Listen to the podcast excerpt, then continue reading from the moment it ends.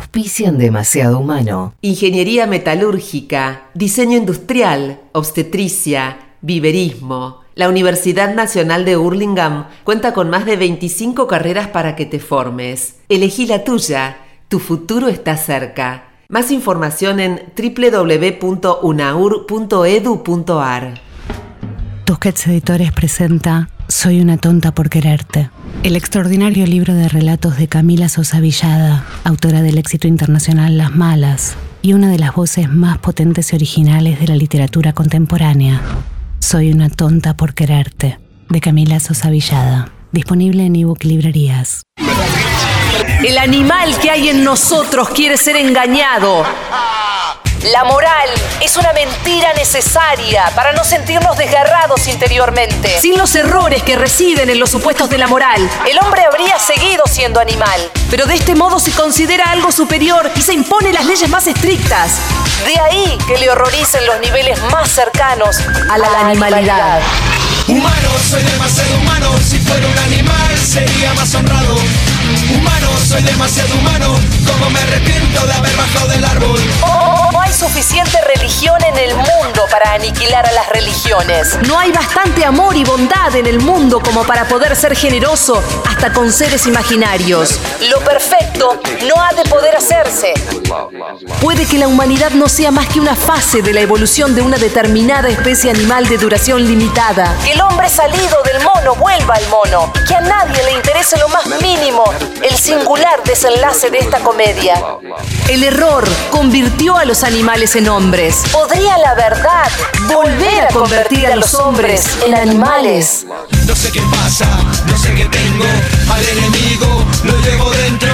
No sé qué pasa, no sé qué tengo. El amor, la primavera, una bella melodía, la luna, el mar. Todo nos habla plenamente una sola vez al corazón. Si es que todas esas cosas llegan alguna vez a expresarse por entero. Humano, soy demasiado humano. Si fuera un animal, sería más honrado. Humano, soy demasiado humano. Como me arrepiento de haber bajado del árbol. Humano, soy demasiado humano. Si fuera un animal, sería más honrado. Humano, soy demasiado humano. Como me arrepiento de haber bajado del árbol. Humano, humano, demasiado humano. Humano. Allí donde ustedes ven cosas ideales, yo veo cosas humanas. Demasiado humanas.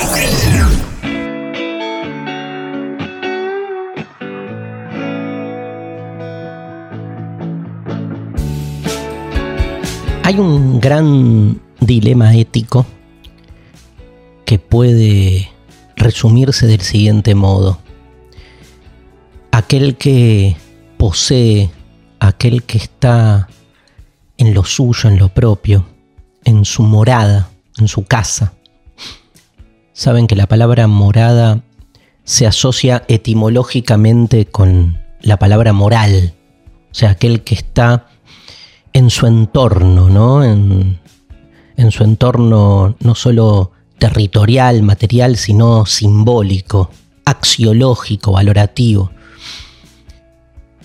Y está cómodo porque el que está en su mundo, el que está en lo suyo, este, se siente bien, se siente que pertenece, se siente acomodado. Cómodo y acomodado, ¿no? Como sin perturbación, sin nada que lo moleste. En todo caso, los problemas devienen menores, problemas que hacen a la mantunen- ma- mante- bueno, eso, mantener. este, no me siento cómodo con las palabras, ¿no? Mantener el orden, mantener que la cosa, mantener la armonía. Mantuneción, man- bueno, no me sale. Ya la buscaremos en algún resquicio neurológico.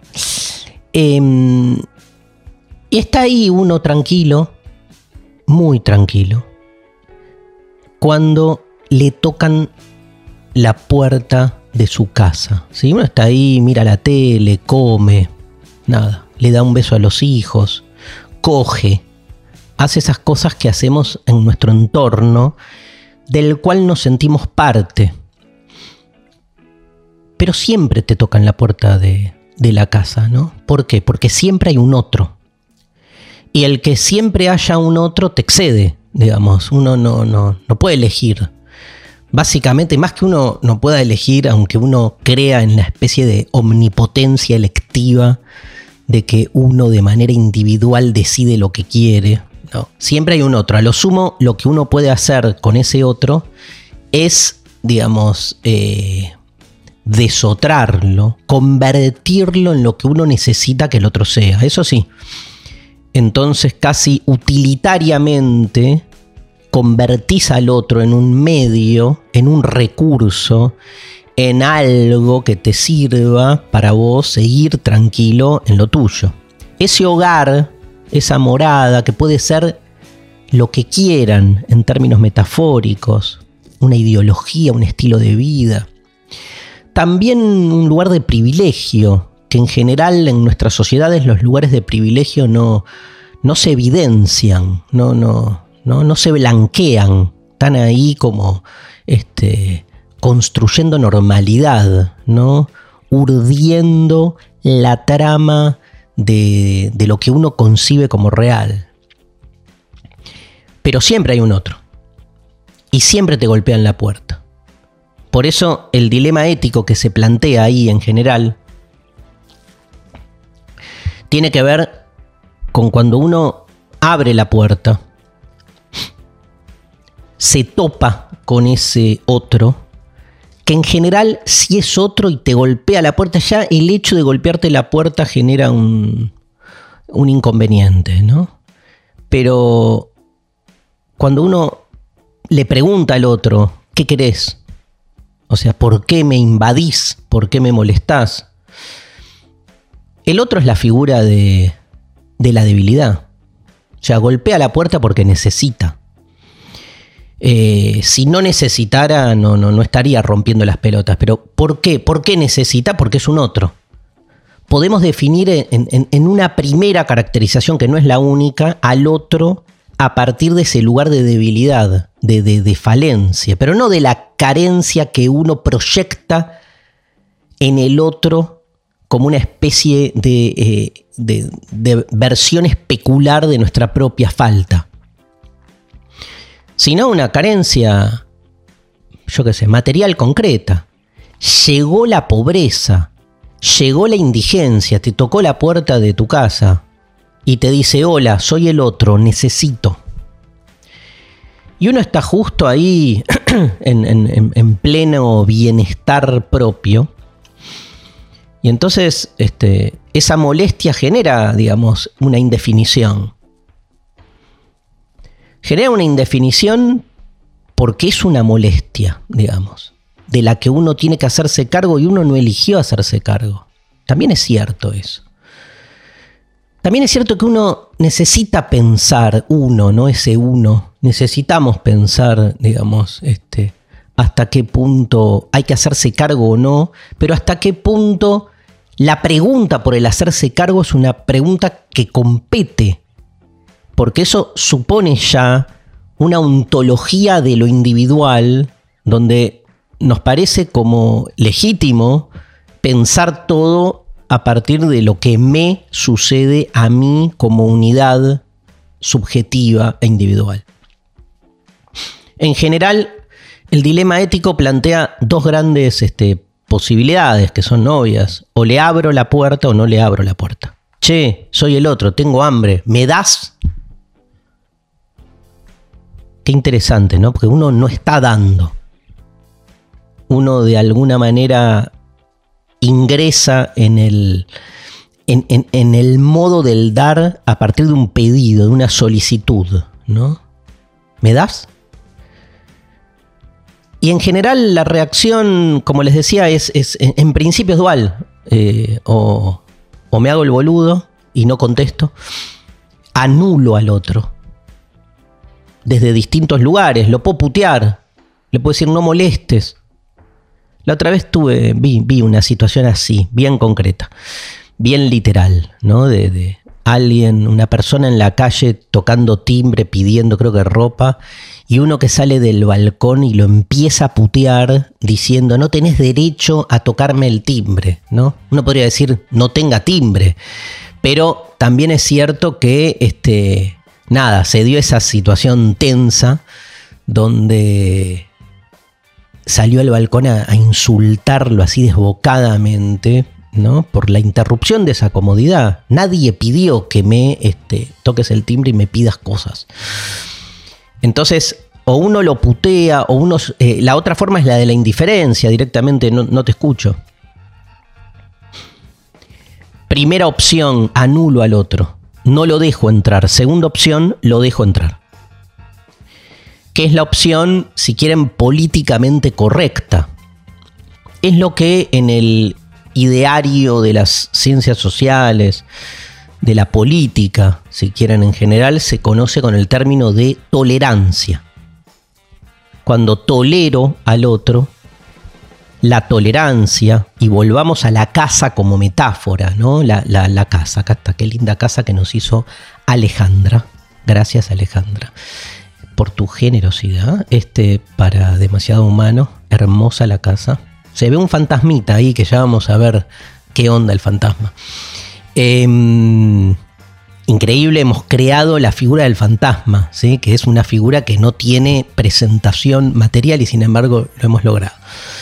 Em, digo, uno está en su casa y esa casa es una casa real, pero también es una casa simbólica. Digo, anular al otro es que lo que el otro te diga te chupe un huevo o no te haga mella.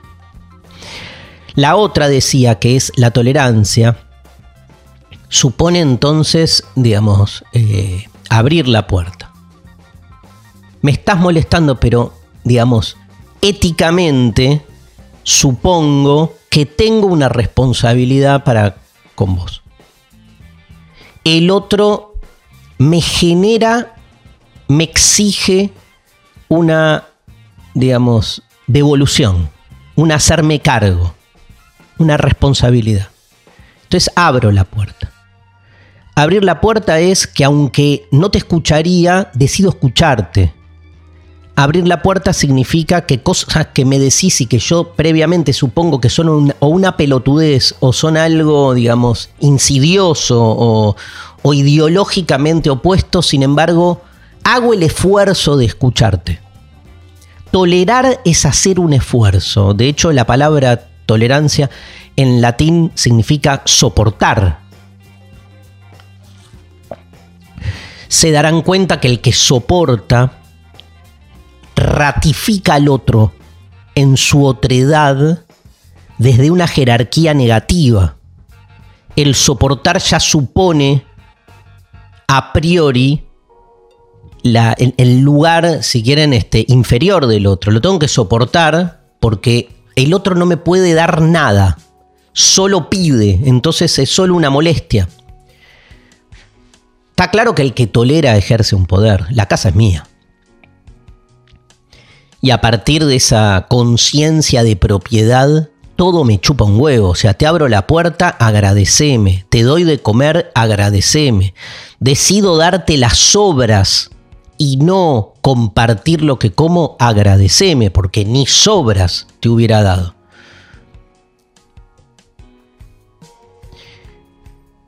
Las políticas de tolerancia agradecen sobras.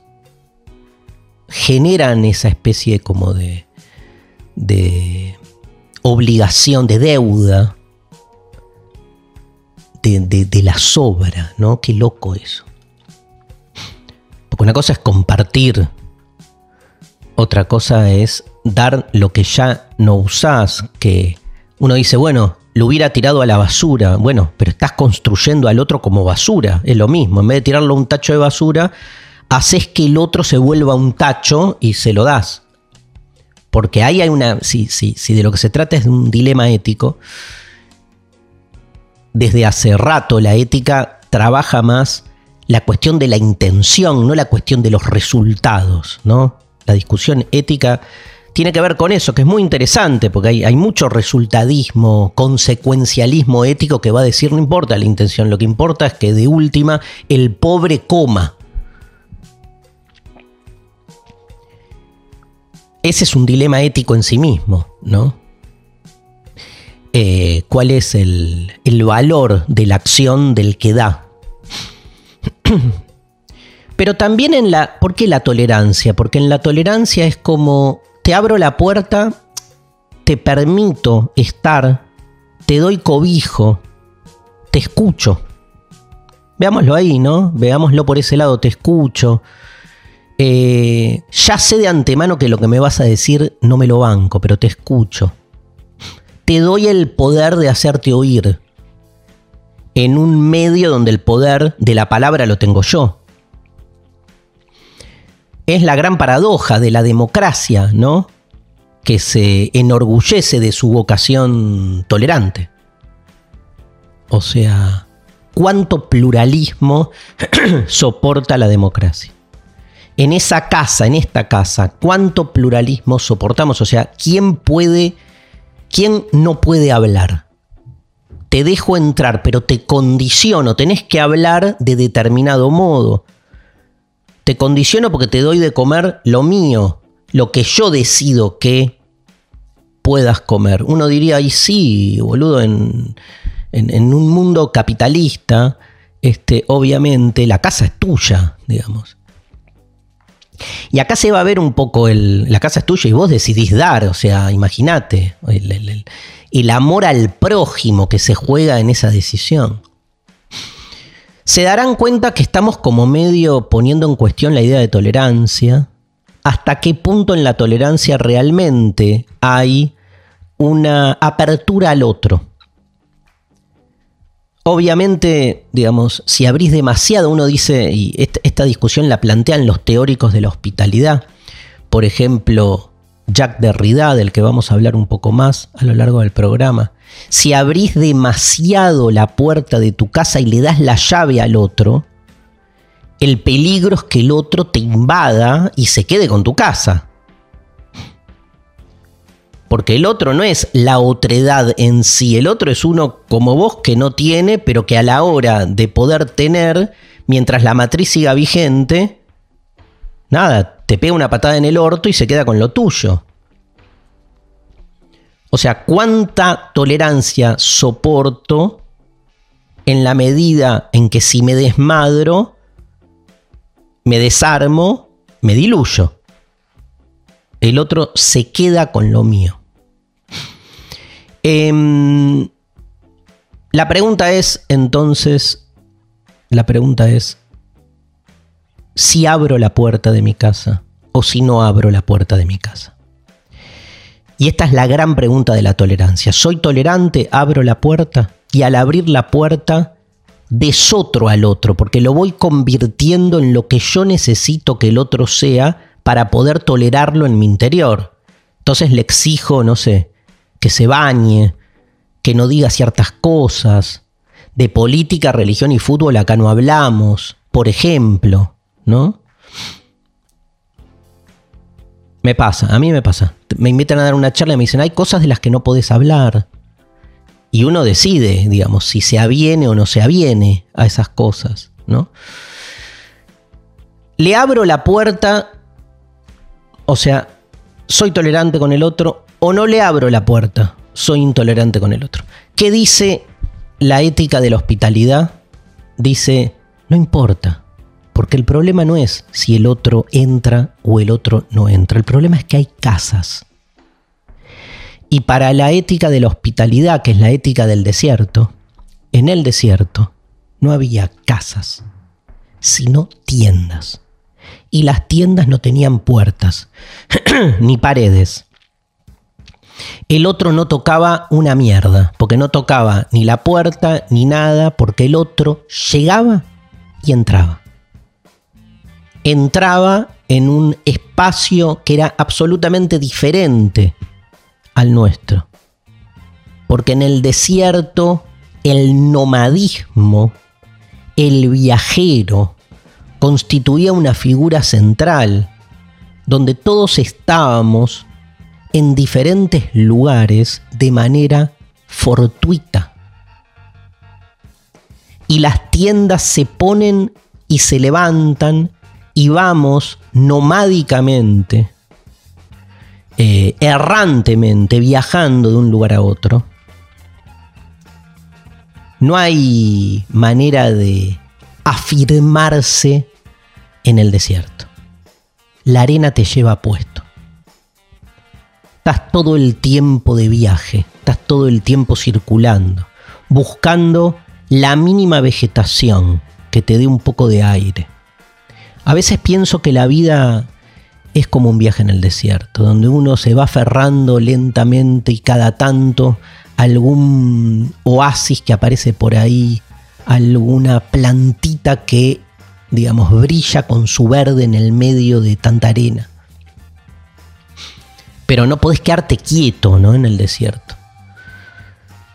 Tenés que estar siempre circulando, no podés quedarte quieto, es la figura de la inquietud. En este desierto en el que vivimos estamos inquietos. Entonces el otro no toca la puerta porque no hay puerta. El otro entra y come.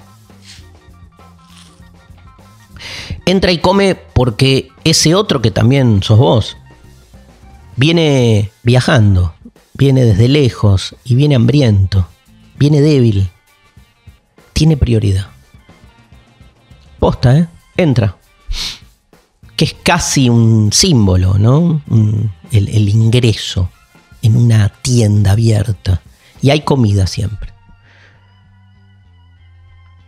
Y uno, obviamente, no es dueño, entre comillas, de la tienda, sino que uno es parte de ese pasaje, de esa tienda que rápidamente se levanta y se transforma. El que llega por ahí se queda. Y juntos emprendemos un nuevo recorrido. A diferencia del paradigma de la tolerancia, el paradigma de la hospitalidad recibe. No va como en la tolerancia hacia el otro para ver qué hago con el otro. El esquema es al revés. Uno está, así como girando, recibe al otro y el otro irrumpe y me transforma el otro que es muchas veces, bien, siempre es bienvenido, pero muchas veces el otro no necesariamente llega con buena onda, llega compartiendo costumbres, a veces el otro, el extranjero, la extranjería, lo diferente, genera en, en uno una perplejidad, una sensación de, desacomodo. Pero la clave de la hospitalidad es que cuando llega ese otro y te desacomoda, te transforma. O sea, uno tiene que estar abierto a la llegada del otro. A veces esa llegada del otro te lleva tan puesto que no solo te transforma, sino que de raíz te demuele. Es otra concepción del sujeto, es otra concepción del yo. Es cierto que tiene que haber algún tipo de, de suelo mínimo desde el cual brindar la hospitalidad. Derrida dice que obviamente hay, hay una hospitalidad, digamos, este, incondicional, que es a la que tendemos a estar siempre abiertos al otro, pero hay una hospitalidad que después en los hechos se da de modo condicionada que tiene que ver con que en nuestro mundo de alguna manera esa tienda alguien la, gestiona, si quieren. Y por ahí la hospitalidad incondicional es imposible, pero es esa imposibilidad la que como un fantasma nos permite estar todo el tiempo en movimiento. Tendemos, es como en, en el amor. El amor post es imposible. Después nos metemos en vínculos hermosos, que tienen ese imposible como una especie de fantasma que todo el tiempo nos recuerda que todo vínculo amoroso tiene que transformarse permanentemente a sí mismo. Pero la clave de la hospitalidad, gente, es que uno recibe, no es que uno elige. Ser hospitalario con quien uno supone de antemano que merece la hospitalidad es todo lo contrario a la hospitalidad La hospitalidad no calcula. Es un acto ético de por sí, donde ese otro recibe y por suerte, digamos, suaviza por un rato su debilidad. Pero la clave es que uno, que fue el que dio la hospitalidad, gracias a ese acto, uno se sale de sí mismo, se va convirtiéndose en otra cosa, ¿no? Conviértete en lo que eres, decía Nietzsche. Pero tal vez lo que somos es esta especie de tienda abierta en el desierto, en una errancia infinita que no sabemos por qué se dio así ni a dónde llegará. Darío Stanraiver es demasiado humano. Séptima temporada en Futurock. Es muy interesante, ¿no? Cómo se conjuga, digamos, la imposibilidad de la hospitalidad con las formas en que, sin embargo, en el mundo de lo posible se puede ser, nada, un poco más copado, ¿no? Se puede ser un poco hospitalario. Em, que esto tiene que ver con esa tensión que etimológicamente la palabra hospitalidad hospes se asocia con hostis, que es hostilidad. Siempre hay un juego que la mayoría de los teóricos de la hospitalidad trabajan entre eh, huésped y hostil, ¿no? Porque de algún modo ser hospitalario tiene más valor cuanto más hostil sea aquel al que le abrimos la puerta. Que en realidad no le abrimos la puerta, está claro en cómo lo explicamos recién, pero no deja de ser nuestro mundo un mundo con puertas. Esto es, como el mundo no es un mundo con tiendas, y si quieren, la revolución supondría empezar a vivir de otra manera, en el mientras en este, hay que pensar políticas de hospitalidad concretas que están, son, están condicionadas por el hecho de que en definitiva hay que abrir una puerta. Entonces, ¿cuánto le abro la, puerta al hostil? Digo, en el debate sobre la democracia, sobre este, la relación con, con el otro, con sus formas, con sus costumbres tan divergentes a las propias, pero sobre todo con la enemistad, ¿no? Eh, se juega un poco ese, ese conflicto, el conflicto donde una democracia que se revisa todo el tiempo a sí misma siempre está planteando la cuestión de los límites. Los límites en el sentido de cuán, cuánto, digamos, de alguna manera un sistema puede habilitar la presencia de este, sujetos cuyo objetivo es la disolución del mismo sistema. Digo, ¿abrirías la puerta a aquel que viene a quemarla? Esa es la pregunta. Eh, y lo pienso más en términos personales también, ¿no? Estás con un amigo, estás con tu pareja, digamos, tu pareja es el otro. ¿Cómo te manejas con tu pareja? El, hostil, ¿no? La pareja como la figura de la hostilidad. Pero viene como a socavarte en algún punto. Después están los que eligen parejas como proyección de semejanza de uno mismo, que no son parejas, son este, cosas, ¿sí? juguetes hechos a, mi imagen y semejanza. Yo hablo de ese vínculo con un otro otro que viene y que te exige, digamos, abrir la puerta de tu, de tu cuerpo, ¿no? De, tu epidermis. ¿Cómo la abrís? ¿Cuánto la abrís? ¿Cómo escuchás al otro y su diferencia? Eh, estás todo el tiempo tratando de amoldarlo, o sea, no sé. Vos comés de un modo y el otro come de otro. Estás todo el tiempo negociando. Bueno, un día comemos en los restaurantes que a mí me gustan, otro día en los tuyos. Tenés una pareja, vos sos carnívoro y tenés una pareja vegana. ¿Cómo te relacionás? Un día cada uno, cada uno come en su casa y cuando hay encuentros, cada uno lleva su tupper, no sé. O hay una apertura. ¿Qué sería la hospitalidad ahí? O sea, ¿qué sería la tolerancia? La, tolerancia sería, bueno, este, te invito a, mi casa y venía a comer. Eh, hay carne, pero te hice a vos una comida vegana. porque vos no te voy a obligar a comer la carne que yo como. Eso sería ser tolerante y ser, ser tolerante copado, que es, y te hago comida vegana rica, no es que te tiro ahí un, medallón desabrido y un, dos lechugas, sino que hay una intención de que comas rico. La hospitalidad sería, ¿qué sería? Sería, comamos, o sea, te invito a mi casa, comamos vegano. O sea, me abro a lo que vos traes. Y no es que me transformo en un 100%, pero quiero vivir la experiencia de tu otredad, a ver si esa experiencia de tu otredad a mí me modifica algo. Y de repente digo, ah, mira, no está tan mal. Esto me encanta, esto no.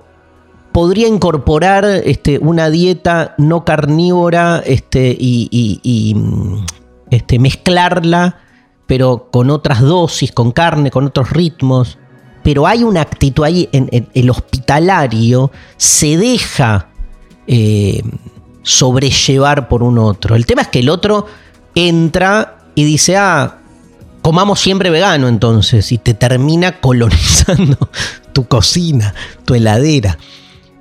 Entonces uno tiene que ir lidiando con eso, ¿no? Este, pero a veces, por ejemplo, en la política pública nos cuesta mucho más pensar la hospitalidad y mucho menos nos la cuesta pensar en esas relaciones vinculares como personales más, este, así, más espontáneas, ¿no? Lo micro me parece que puede enseñar a lo macro en este caso. Bueno, vamos a... Mm, invitamos a, dos grosos, ¿eh? a, a, que nos ayuden a pensar el tema de la hospitalidad. Marcelo Persia, es psicoanalista, ensayista y docente en la Facultad de Psicología de la UBA. Forma parte del grupo editor de la revista Adinata.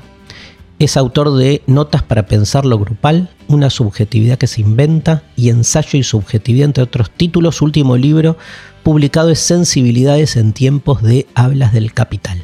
Es muy interesante el laburo de Marcelo Persia. Eh, lo he leído, este, lo sigo en Twitter, que está muy bueno todo lo que va tuiteando permanentemente. Persia, con C, Marcelo Persia, este, gracias por nada, por brindarnos tu, tu análisis, que este, el psicoanálisis siempre en estos temas, digamos, tira unas postas increíbles. Lo escuchamos. Bueno, el tema de la hospitalidad es, es, enorme, es un tema enorme y también tremendo. Una de las primeras cosas que me gustaría decir es que hay un equívoco entre la hospitalidad y el amor. Porque mientras el odio eh, requiere, la hostilidad, o la hostilidad deviene en odio, o se nutren recíprocamente odio y hostilidad, la hospitalidad no necesariamente tiene que ver con el amor, no se reduce al amor. La hospitalidad siempre se piensa como hospitalidad con lo que no se conoce, con lo que no se entiende, con lo que no se comprende, con lo que no se quiere, incluso con lo que se rechaza. Este, mientras la hospitalidad eh, celebra el estar ahí con, o intenta celebrar el estar ahí con, la hostilidad eh, celebra el poder dominar a.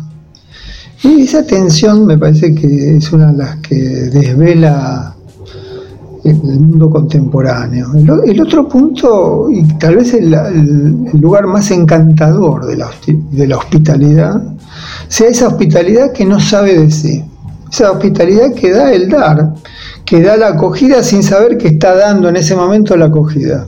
Es como la inocencia de la hospitalidad que, se, que da el dar sin saber que en ese acto está dando. Para mí la, imagen más hermosa de ese tipo de hospitalidad en nuestra lengua es, la expresión gauchada. ¿Me haces una gauchada? La, gauchada eh, es, una hospitalidad que no sabe el dar, que da el dar. Es, una hospitalidad que se da a alguien que no se conoce, que no se vio nunca y que después de esa circunstancia hospitalaria no se va a volver a ver. Es una hospitalidad que da sin especular, sin esperar beneficios, sin, sin, eh, correspondencia, sin reciprocidad. Da el dar. Eh, incluso no lo da como algo sacrificial o heroico. Es el dar el estar, y a veces solo dar el estar ahí, el estar ahí con, el acompañar, eh, el acompañar la espera o acompañar la desesperación. Me parece que es eh, la forma de hospitalidad más encantadora que conocemos. Grosso, qué lindo, qué, qué interesante, ¿no? Digamos, este, eh, las dos partes este, que nos, nos trae Marcelo en su, en su participación. Empiezo por la segunda, este dar el dar, fundamental, ¿no? ¿Qué, es lo que estoy dando? Estoy dando justamente la acción de dar. Entonces no se reduce el dar a un objeto, no es que te doy un vaso, porque lo que vale es que te estoy dando. Por eso la hospitalidad es absolutamente homologable con el don, con el dar. Ser hospitalario es estar dando, ¿no? Y ese dar, como decía muy bien Marcelo, eh, no, digamos, no tiene como causa ningún objetivo de, digamos, de, rentabilidad, de aprovechamiento. No doy esperando algo, algo a cambio reciprocidad en ese sentido. No hay reciprocidad que es que estoy en una, en una forma del dar donde soy hospitalario porque sí. De alguna manera, si quieren, jugando con lo que decía antes, te vuelve, pero te vuelve, no, este, no es que lo haces para que te vuelva, digamos, el, el dar, pero te, vuelvo, te vuelve porque en algún punto el otro, como decíamos, te transforma necesariamente. Esa transformación puede ser devastadora, puede ser una transformación que uno no quiere. El otro, digamos, te saca de vos mismo, pero te saca de tu comodidad. O sea, eh, es, es virtuoso, pero no es una virtud necesariamente asociable con el estar bien. Digamos, uno la puede pasar como el orto toda la vida, pero bueno, ¿quién dijo que se vino a este mundo a pasarla bien? Em, está bueno este, este, registro de la hospitalidad, este, sustrayéndola del cálculo, ¿no? de, la ganancia. No, ser hospitalario no puede ser una forma de, de, inversión. Eso. No estás invirtiendo, no es un negocio la hospitalidad. Incluso es algo que haces a costa de vos mismo, o sea, a tu pesar. Em, por eso es un acto, digamos, cuando digo a tu pesar es, digamos, eh, obviamente estás convencido, ¿no? Pero es a tu pesar en el sentido de que no te trae las, este, eso, las formas de, felicidad este, cotidianas en las que estamos inmersos. Obviamente hay una, digamos, elaboración que se hace con el tiempo y donde uno asume que, ser hospitalario, digamos, este, te, digamos, te, te promueve un sentido vocacional distinto, un paso por este mundo diferente, yo qué sé. Hay muchos que desde la hospitalidad también nos fuimos como convirtiendo en otra cosa y, de algún modo esa deriva nos resulta en algún punto interesante entras ahí en la paradoja de, que si terminás, ¿no? hay otra paradoja ética que es que si de algún modo tu hospitalidad, aunque no lo hiciste, por eso no lo planificaste, deviene en algún tipo de, este, evolución, ¿no? Que te, que te regocija, entonces este, se pierde la esencia de la hospitalidad. Pero, por otro lado, tampoco es cierto que toda hospitalidad necesariamente supone sufrimiento es como tratar de deconstruir ese binario, ¿no? Entre pasarla bien, pasarla mal, yo qué sé. Em, y lo otro que, tiró ahí Marcelo es la relación con el amor, ¿no? La hospitalidad muchas veces, este, sobre todo en los discursos religiosos, es asociada al, al amor al prójimo. Es muy loco, pero ser hospitalario no es amar al prójimo. Porque al prójimo nosotros ya lo dotamos de la legitimidad de ser un destinatario legítimo de mi hospitalidad. Por eso no tiene valor. El, amor, en todo caso, de la hospitalidad no es al prójimo, es al lejano, dice Nietzsche en el Zaratustra, ¿no? Al, al monstruo. al extranjero. Ahora, ¿cómo mierda más al lejano? Si nuestras formas del amor están absolutamente, digamos, este, así como conformadas por el amor al próximo, de ahí viene prójimo, al semejante, al que entra en el juego de la reciprocidad. Amar al lejano pone en jaque nuestra concepción del amor.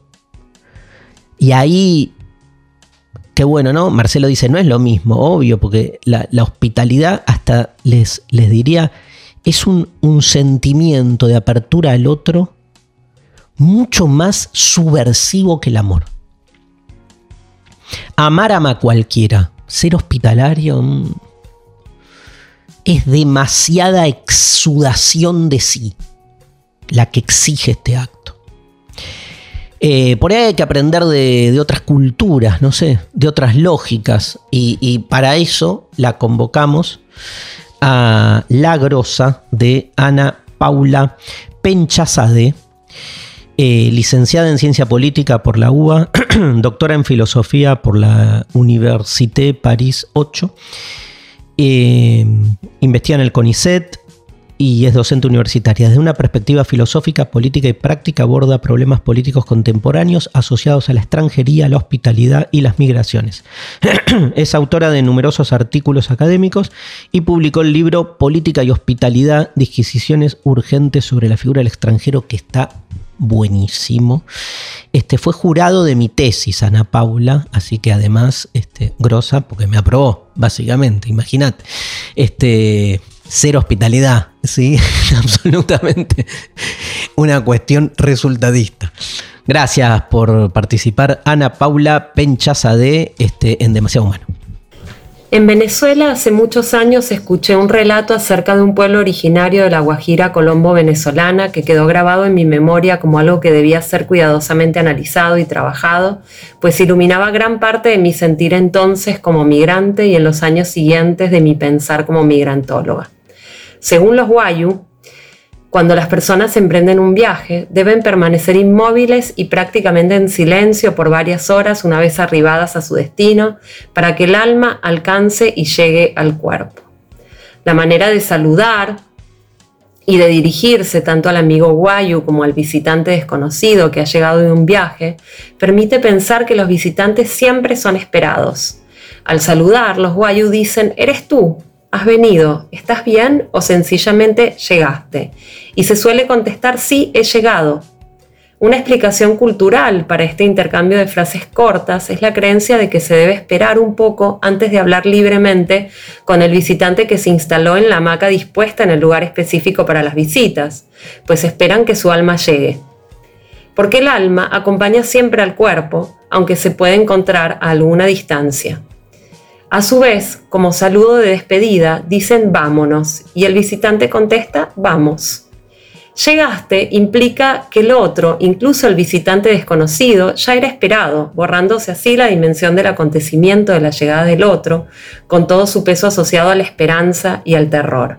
Decir vamos, cuando alguien parte, implica asumir a su vez que no hay distancia entre yo y tú, entre vos y yo. Implica afirmar que dentro del nosotros, del nos otros, ya están alojados los otros. Los otros siempre estuvieron aquí y son esperados de manera continua y permanente, haciendo de este no saber de cuándo, cómo, quiénes llegarán el principal saber de este pueblo. ¿Somos capaces nosotros de entender la hospitalidad en estos términos? En estos términos absolutamente incondicionales y originales? No, no. La respuesta es tan obvia, pero qué, qué bueno, gracias. Qué buen relato. Y qué momento este, escuchándola Ana Paula, qué momento este de poder escuchar otras voces por fuera del fonologocentrismo occidental. O sea, la crisis de nuestro tiempo es una crisis antropocéntrica.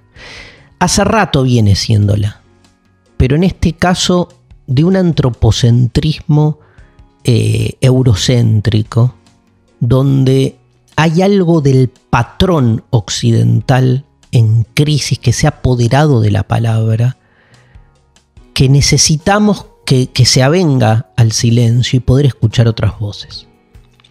Tantas culturas indígenas con lecturas otras, sobre todo de aquel lugar hoy más devastado que es la naturaleza. Y mm, el otro, la hospitalidad, es antes que nada hospitalidad con esa otredad absolutamente denostada y, digamos, invisibilizada, que es lo otro de lo humano. Imagínate que todavía estamos discutiendo cómo ser hospitalario con otros humanos cuando en realidad, digamos, hay una hospitalidad mucho más este, abierta y lanzada que es la hospitalidad con el mundo animal, con el mundo de la naturaleza, con lo otro posta de nosotros, ¿viste? Hay algo ahí que recién empieza. Entonces, hay un, correrse de, de ese fonologocentrismo, de ese logocentrismo, o sea, esa idea de que la forma de pensar, este entendimiento que todo lo, lo aprisiona para clasificarlo y sistematizarlo en dispositivos de comprensión racional. En la medida en que se corra y le da lugar a los relatos, a los mitos, a los cuentos, a otras organizaciones de sentido, no solo de, o sea, lo no occidental es también todo lo otro que Occidente de algún modo erigió como hegemonía comprensiva. Digo, no es solo la voz como de los Wayu que traía recién este, Ana Paula, que nos hace pensar otra forma de nuestra relación con el otro, fascinante, ¿no? En, en el modo del saludo, en el recibimiento. Sino también, por ejemplo, no sé, la voz de los niños ese gran extranjero, ese gran otro, del que no somos nada hospitalarios, porque a los niños lo único que hacemos es conformarlos a nuestro deseo para ir, digamos, este, manufacturándolos serialmente en futuras fuerzas de trabajo del mundo en el que vivimos. Si Occidente se corre, esa hospitalidad empieza a oír otras cosas. Nietzsche anuncia ¿no? en el Zaratustra, el futuro es niño. Pero para eso hay que estar abierto a que el niño traiga desde su voz. Sabemos que infante etimológicamente significa sin voz. Imagínate. Por ejemplo, ¿qué trae el niño? El juego. Jugar es jugar, ¿no? Vamos a dedicarle un programa entero al juego, pero se nos juega ahí una posibilidad otra de ser hospitalario básicamente con lo que uno no espera. Y sin embargo estar ahí, abierto a que el otro me transforme. Lunes, de 20 a 21, hay demasiado humano. Darío Stanraiver, Futuro. Bien, en el espacio dedicado al grupo Planeta, auspiciado por el grupo Planeta, hoy presentamos el libro Escribir de Margarit Dura. Escribir, de la colección Andanzas, editado por Tusquets. Em, nadie permanece indiferente ante un texto de Margarit Dura. Su escritura, como expone, incluso exhibe aquí, es ella misma en su casa, en el silencio, en la soledad que le es indispensable. Solo así puede oír la voz interior que recuerda y cuenta, que vacila y se contradice, que teme nombrar los hechos, las cosas y las personas que van poblando poco a poco su entorno, hasta que la escritura se instala en todas partes. A partir de los textos de tres cortos filmados sobre o por Margarit Dura, este libro ofrece sus reflexiones sobre el hecho de escribir reflexiones continuamente engarzadas con los acontecimientos de su vida que han ido estigmatizando su escritura, el alcohol, el dolor, el marido, los amantes, el hijo, las amistades, la pintura, el cine, la política. Esa, comillas, vulgaridad masiva, desesperante de la sociedad.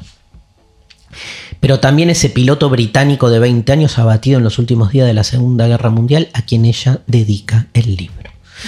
Margaret Dura, escribir. Nació en Indochina en 1914 y falleció en París en 1996. Se trasladó en 1932 a París donde estudió Derecho, Matemática y Ciencia Política. En 1943 publicó su primera obra, La Impudicia, a la que seguirían más de 20 novelas, guiones de cine y textos dramáticos. Su obra maestra y más conocida es El Amante. Ay, qué bueno. ¿La Ah, leíste? ¿Leíste Sí, me gusta. Me gusta mucho ella. Yo vi la película. ¿Sabes que yo creo que la vi, pero no me acuerdo mucho? Tremenda la película, tremenda. ¿Cómo estás, Mariana Collante? Muy bien, muy bien. Bueno, hablando de hospitalidad, ¿qué traje? Todo lo contrario, que es la gentrificación, que es, bueno, podríamos eh, trasladarlo a la hospitalidad en una ciudad, en una comunidad, ¿no? La no hospitalidad en una ciudad. La destrucción absoluta de la hospitalidad con el otro. Total, claro, que no existe, digamos, casi la hospitalidad. La, la gentrificación es, de alguna manera, ir desplazando a las poblaciones locales, eh, ocupando sus espacios, transformándolos, ¿no? Sin, sin tenerlos en cuenta. O sea, haciendo de todo algo bien homogéneo. Entonces, Leslie Kerr, que es la, la autora de este libro, lo vuelvo a mostrar, la gentri- gentrificación es inevitable y otras mentiras, lo que ella hace es analizar como punto por punto, ¿no? Por ejemplo, lo, lo vincula con la colonización, ¿no? sobre todo en comunidades eh, negras de Estados Unidos, donde llegan los capitales financieros, ya entendiendo la- el hogar también como un bien financiero solamente, donde no importa eh, si hay gente adentro, no importa, simplemente hay que eh, generar riqueza para algunas personas nada más, obviamente, y bueno, eso va funcionando para acumular más riqueza. Se desplaza la gente hacia peores lugares, por supuesto, donde no están los servicios que, que- que le corresponden. Bueno, eh, conocemos, y si no es así un desplazamiento físico bien concreto, lo es por los precios, ¿no? Aumentan los alquileres, aumentan el precio de la comida, todo tiene otra, otra, otra figuración, digamos, y Es un fenómeno, digamos, geográfico, mundial. arquitectónico, digo, por buscarlo disciplinarmente, ¿no? Financiero. eh, eh, Financiero. Es, es lo financiero. Hay mucha excedente de dinero que va a parar a, a- a la compra de vivienda, pero Y echando gente a raudales. Y, Hace, y se van construyendo ahí como zonas eh, homogéneas donde la calidad de vida y la capacidad de acceso es cada vez menor y para grupos más pudientes. ¿no? Exactamente, sí, sí, y hay mucho, mucho espacio que queda sin, sin ocupar también. Claro. Mucha gente desplazada a los alrededores y gente adentro donde vive porque puede pagarlo. Todo está comercializado, todo, absolutamente todo. Y Esto que decís es tremendo, ¿no? Porque son muchas veces espacios este, no, no habitados que hacen, no sé, a una cuestión estética, Exacto. mientras el resto de la gente desplazada está viviendo En de manera calle. hacinada o en la calle. Directamente, sí, sí, sí. Y, y esas dos figuras como que conviven y que no, no hay una discusión real, porque lo que hace Leslie Kerr también es decir, los estados también se implican en este tipo de, de construcción desmedida, porque dan incentivos, porque permiten que se construya mucho, pero después no se ocupan de toda la gente que queda afuera. Total. O de regular ese, ese tipo de, de comercio. Y la verdad que la idea de una sociedad donde la casa, la vivienda no sea un derecho es muy difícil ¿no? De, de sostener. Eso. Buenísimo. Bueno, Bueno. a leerlo. Godot, A leer- ¿no? eh, eh, sí, está buenísimo el libro. Léanlo porque aparte es muy amable ella como, como cuenta y como va hablando también de algunas luchas y resistencias que son importantes también. Gracias, Mariana Collante. Se nos fue el último lunes de septiembre. Nos vemos en octubre. ¿no? Bueno, dale, dale. Y va pasando el tiempo y nos vamos muriendo. bueno. Chau, este, esto fue demasiado humano. Gracias Mariana Collante, Sophie Cornell, eh, Malena Amra, Lautaro Monzani, el equipo de Demasiado Humano 2022. Auspiciaron demasiado humano. Ingeniería metalúrgica, diseño industrial, obstetricia, viverismo. La Universidad Nacional de Hurlingham cuenta con más de 25 carreras para que te formes. Elegí la tuya. Tu futuro está cerca. Más información en www.unaur.edu.ar. Tusquets Editores presenta Soy una tonta por quererte. El extraordinario libro de relatos de Camila Sosa Villada, autora del éxito internacional Las Malas y una de las voces más potentes y originales de la literatura contemporánea.